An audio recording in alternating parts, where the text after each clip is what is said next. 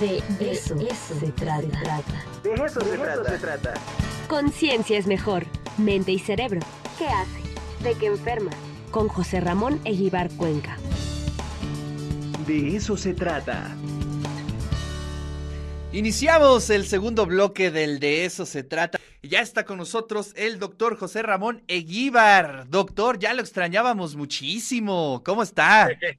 Muy bien, Ricardo, muchas gracias. Ya estamos por aquí, eh, como siempre, con, en concordancia con nuestros amigos y colegas del, del, sur, del campus sur y de esa zona de Puebla. Maravilloso. Aquí estamos con mucho gusto. Oye, antes de iniciar este, la columna, ¿qué te pareció el Super Bowl? Cuéntame. Eh, magnífico, me parece que sigue siendo un deporte muy interesante porque combina lo físico con la inteligencia, con los cambios sobre la marcha. Eh, entonces sigue siendo para mí el mejor deporte del mundo porque, porque tiene toda esta, esta combinación, sí, de lo físico, que lo tienen muchos deportes, pero eh, la inteligencia, la estrategia, un poco es como jugar al ajedrez y hay que ir resolviendo conforme mueven las piezas tu oponente, mover las tuyas. Entonces, eh, muy, muy, muy interesante. Creo que eh, la defensa de Los Ángeles Rams fue la que, pues la que ganó el partido, realmente.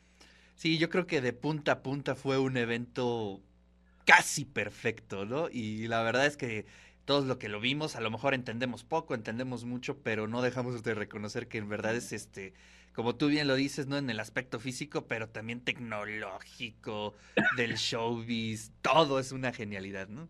Bueno, bueno, es este la liga que más dinero genera, ¿no? El contrato por los próximos 10 años, creo, son eh, una barbaridad, 8 mil millones de dólares o algo así. Eh, pero está muy bien organizado, hay dinero que va a, los college para formar a los nuevos jóvenes. Eh, ahora con el show de medio tiempo volvió a salir este aspecto que es importante, que algo ha hecho esa liga y que deberá de seguir ahondando, de, por ejemplo, que en los puestos directivos y en los coach, eh, pues haya cada vez más presencia de la diversidad que conforma a, los Estados Unidos. Y México, por suerte, digo, ahora la, pandemia lo echó a perder, pero empezaba a exportar jugadores, que eso puede ser una cosa importante, interesante eh, en México, ¿no? Que no se quede en el Poli UNAM como un partido importante. El TEC había entrado de manera muy importante, aquí la UTLA, que ahora está con problemas, pero eh, para mí la actividad deportiva significa mucho en esa etapa de la vida. Si uno recuerda, alguno de tus amigos o varios eh, estuvieron asociados a eso, a que jugabas con ellos squash o fútbol o, béisbol o, y, establecías vínculos eh, muy serios de amistad. Entonces, en esa etapa de la vida creo que es eh, importante y relevante, ¿no? La universidad ha hecho un enorme esfuerzo y ahora está haciendo. Este, ya están entrenando sobre todo nuestros deportistas de alto rendimiento, ahí vamos progresivamente eh, eh, con, con los ingresos, porque dentro de la población universitaria parte de su formación sin duda debe de ser el deporte y más ahora que tenemos una rectora que corre maratones. Claro. Sí, la verdad es que es, importantísimo que ya este se reactive poco a poco. Ya, ya, se está reactivando afortunadamente, pero sí, este es parte fundamental de nuestras cuidado, es que el problema sigue siendo, no, sé por qué, por qué en México no, no este gobierno históricamente nos gusta mentir y, dar los datos no entiendo, es hace 60 años, pues a lo mejor había alguna razón, el control político. Oía lo que decía el doctor Giuseppe Lobruto, saludos, y tú hace un momento, ahora están las redes sociales, entonces vas a ver, la verdad se va a saber, esa es ineludible. Entonces, pues, este, ¿por qué no decirnos y hacer más pruebas? Bueno, no se hacen más pruebas para ahorrar dinero, pero es un, un malentendido. De hecho, hoy vamos a hablar este, como ayer fue Día del Amor y la Amistad, dice la doctora Indiana que es muy comercial, ciertamente. Lo que pasa es que ahora todo es comercial. Eh, vivimos en una época y el que diga que no, bueno, pues este, está bien, que no vaya al supermercado y se vaya al mercado local a comprar sus frutas y verduras o, o vaya muy temprano a, ver cómo destazan los, los cerdos, los, las vacas para comprar la carne eh, con los primeros proveedores. La, la, cosa ha cambiado, vivimos un mundo diferente, igual que con las redes sociales, que hay que entenderlas, ¿no? Por ahí te, te, voy a recomendar un libro maravilloso que leí sobre eh, la emergencia del populismo en el mundo. No habla de México, ¿eh? habla del Brexit, de Polonia, de Rumania. Este, creo que eso siempre les insisto a mis alumnos, están en un doctorado en ciencias fisiológicas, pero si no leen cómo está el mundo, claro, es eh, importante. Son, son, como, como doctores mancos, ¿no? Claro. ¿No te parece, Ricardo? Son doctores mancos, no saben de lo social, de lo político, de lo económico, pues este, no. Entonces, eh, tanto la doctora Carmen Cortés como yo presionamos a que los alumnos pues vayan leyendo, no, no se van a dedicar eh, de tiempo completo, porque no, están sus trabajos de, de, tesis, pero, pero no está mal este libro de la doctora Applebaum. Ah, pues sí, este recomiéndamelo, pásame la portada para que yo lo busque. Ahí ya sabes, en el, en el Kindle, que ya me volví fan del Kindle, ni modo, pues es que Sale más barato, sí, doctor. Ah, sí, sí, sí, ayuda, ayuda. Yo ya me voy acostumbrando, aunque me gustan los libros de papel. Oye, pues, a pues, ver, la enfermedad del beso. Que es muy interesante, es un estudio eh, que, que, a todos los radioescuchas espero ser hoy el día muy claro, si no dígamelo, para tratar de, de llevarles conocimiento fresco científico. Hay una enfermedad que hemos padecido los humanos, eh, desde hace mucho tiempo, que se debe al virus de Epstein-Barr. Qué horror, ¿verdad? Pero pues así se llamaban los investigadores que lo descubrieron. y produce lo que se llama la enfermedad del beso o mononucleosis infecciosa. Es una enfermedad que también se transmite por la saliva, como el SARS-CoV-2, sobre todo al besar o al compartir una botella, un vaso donde alguien bebe y se la pasa al otro. Puede beber desde agua hasta vino, cerveza, este, lo que quieran, un whisky. Eh, y dado que nos besamos con mayor frecuencia, ahí está en la juventud, qué excelente foto, pues te infectas en esa etapa de la vida, ¿no? Digamos entre los 13 y los veintitantos años. Y el cuadro que te da, ustedes están viendo, los que puedan ver las imágenes, un cuadro de fiebre, se te inflaman los ganglios, ¿no? Las amígdalas, en este caso, que es el sistema de defensa, la entrada de la boca.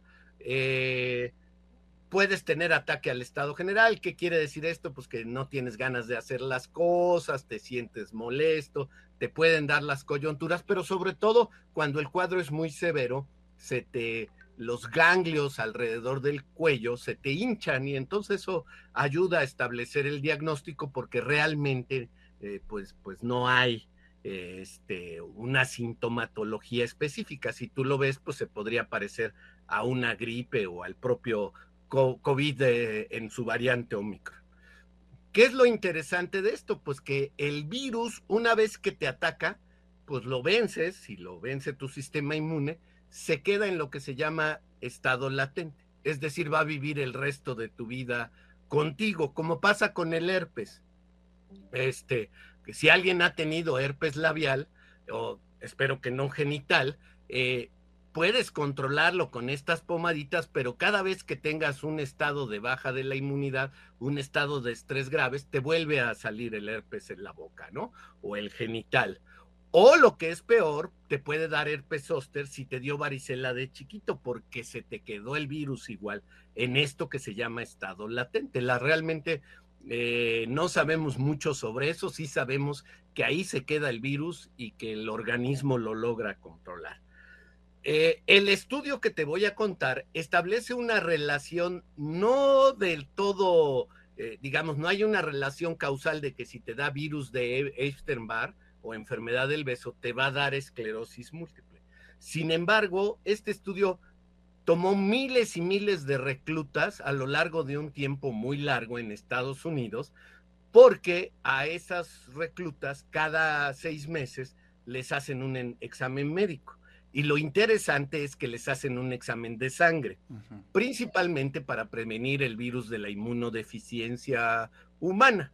Como sabemos, pues entre el personal militar, la frecuencia y la prevalencia de tener este tipo de infecciones es un poco más alta que la población general. Y ahora se trata, hay medicamentos antirretrovirales que ayudan al tratamiento, sobre todo en etapas tempranas de la enfermedad. Entonces, como un mecanismo de control, se toman estas muestras. Y lo que hicieron en base a, a, a estos exámenes fue determinar cuándo tuvieron la primoinfección, es decir, la infección por primera vez del virus del Epstein-Barr, o sea, de la enfermedad del beso. Y lo siguieron.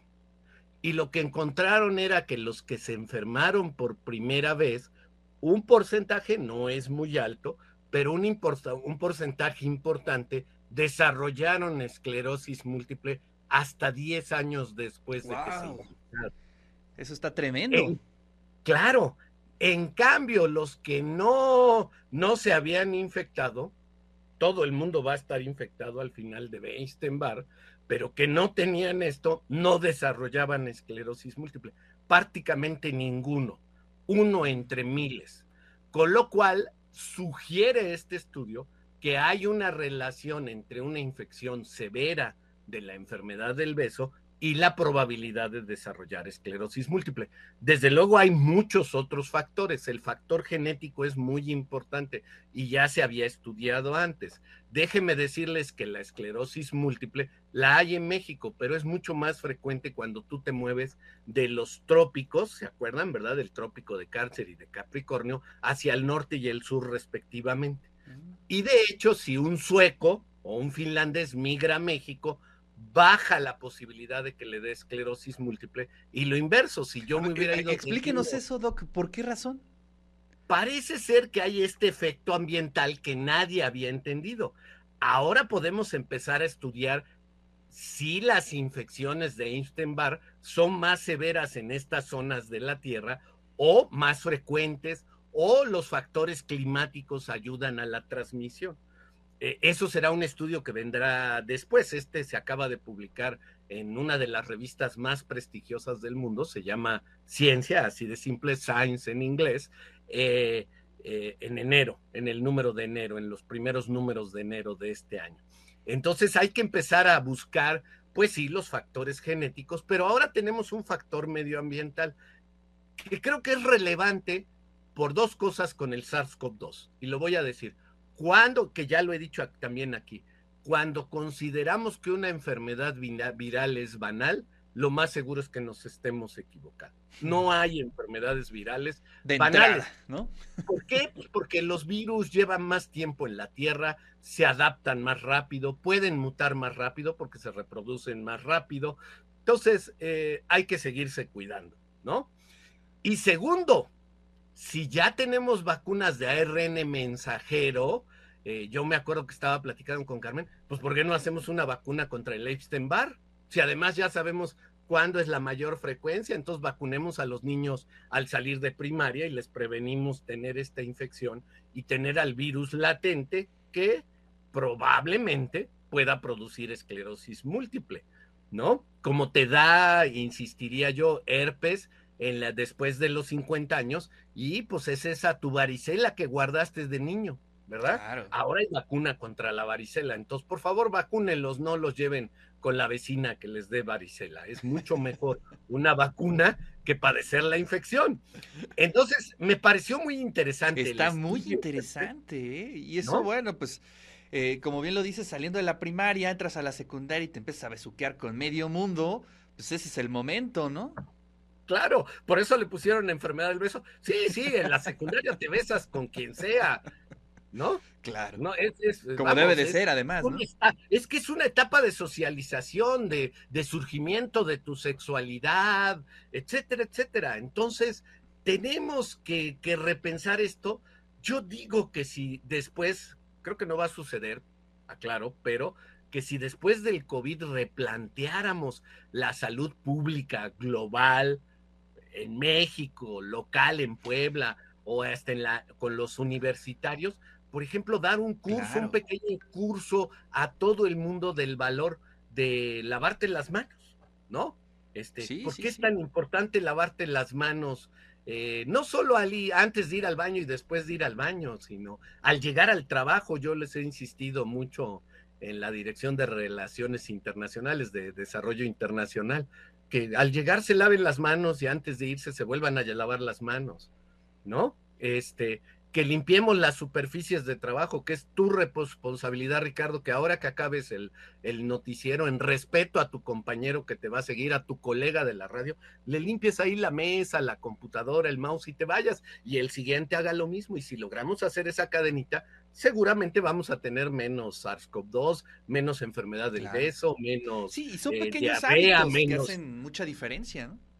Claro. Entonces, que ojalá esto nos permitiese a todos replantearnos cosas de la vida diaria que lo tomábamos como normal y que no eran, bueno, es normal que uno se mueva en el transporte público y se agarre de un tubo, pues es, no hay otra manera de viajar en ese transporte público.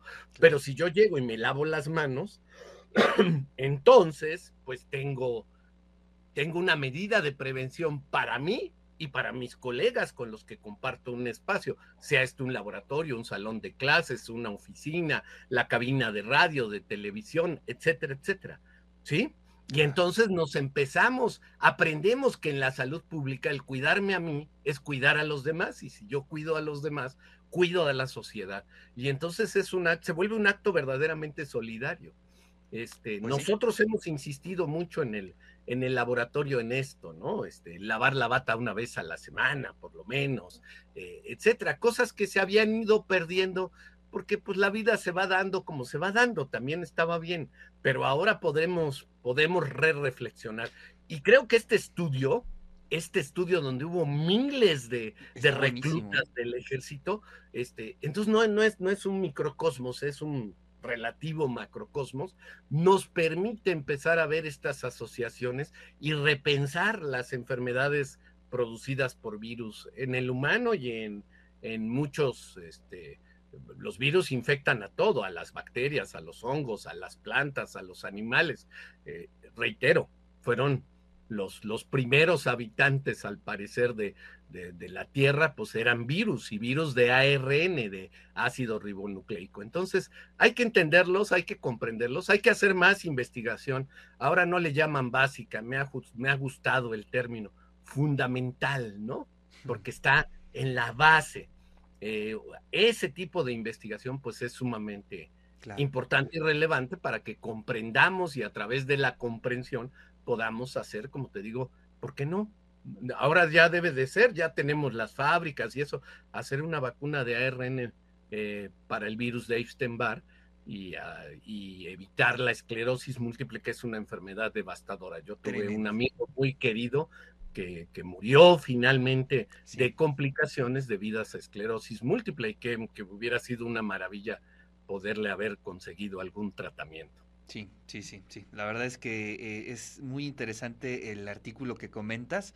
Yo también eh, en los primeros meses de la pandemia vislumbraba un cambio, un replanteamiento de las políticas de salud y de nuestra vida cotidiana, pero este creo que eso este se complicó finalmente, doctor. Pero pero nosotros Ricardo estamos en el lugar idóneo. Yo siempre he dicho trabajamos con los jóvenes y los jóvenes son el factor de cambio. Hay que insistirles a ellos, a los que nos están escuchando, métanselo en la cabeza, ¿por qué no desarrollar eh, cosas que nos prevengan de muchísimas eh, enfermedades? Así lo hemos hecho con el saneamiento del agua. ¿no? Y prevenir las enfermedades, sobre todo el cólera y muchas otras, la bacteria esta Escherichia coli, etcétera, gracias a que saneamos el agua. Todavía no lo hacemos bien porque las aguas residuales no las tratamos como deberíamos. Entonces es el momento en este espíritu de mantener eh, eh, eh, el medio ambiente. Esto se produjo porque somos muchos, 7.300 millones de seres humanos, es un éxito de nuestra especie, demuestra de lo que hemos sido capaces, por ejemplo, para producir alimentos, pero ya nos está trayendo problemas, contaminación en los mares, deforestación, eh, etcétera, invadir espacios que no, no, no deberíamos de haber invadido, este, porque ahí está otra, está el ébola, que es otra enfermedad viral, que está asociada a meterse a la selva y a comer animales eh, en estado salvaje. Entonces, creo que sí es un buen momento, deberíamos de reiterar esta, esta cosa, esta imagen, este mundo ideal que tú vislumbraste y que seguramente muchos de nosotros estamos replanteándonos, ¿no? Como yo te digo, ojalá y hubiera cambios en nuestra conducta, ¿no? Que fueran asociados. Yo, yo veía esto, no, no sé si viste, fue un video que se volvió muy famoso, aparte de los políticos, de unos niños que la maestra, unos niños de kinder, que les dice, a partir de mañana nos vamos a quitar el cubrebocas. Y era así una felicidad enorme. A mí me encantó, ¿no? O sea, los niños consideraban, no sé, habría que preguntarles qué pensaban del cubrebocas, pero estaban muy contentos, brincaban. Y a una niña le preguntan y dijo que era casi, casi lo mejor que le había pasado en sus cinco años de vida. Y yo decía, bueno, sí, es que es casi el 50% de su vida ya vivió con cubrebocas. Tremendo, ¿no? Pero lo que tenemos que aprender, Ricardo, es que cada vez que tengamos una gripita, un resfriado, ponernos el cubrebocas, aislarlos y no andar tirando el virus, sea el que el cual que sea. Salpicándolo por ahí. Esto de decir, podemos volver a empezar un proceso en donde haya muchísimos enfermos eh, por culpa mía. Entonces, si yo lo puedo evitar, pues hagámoslo, hombre. Te recomiendo mucho un podcast que está ahí en Spotify que se llama Caso 63 Ah. que es este, bueno, como un poquito de ciencia ficción, pero a partir de lo que estamos platicando ahorita, y también se los recomiendo muchísimo a toda la audiencia. Porque sí, eso que estás planteando es cierto, ¿eh? Este, tenemos una gripita y además no sabemos este, a quién podemos contagiar o, o, si somos positivos o si somos negativos. Hay que tener esa responsabilidad en la cotidianidad. Doctor, muchísimas gracias. No sabe cómo le agradecemos sus palabras, su columna y estamos muy agradecidos con usted. Le mando un fuerte abrazo. La hago con mucho compromiso y con mucho gusto. Un abrazo para ti y a todos los radioescuchas.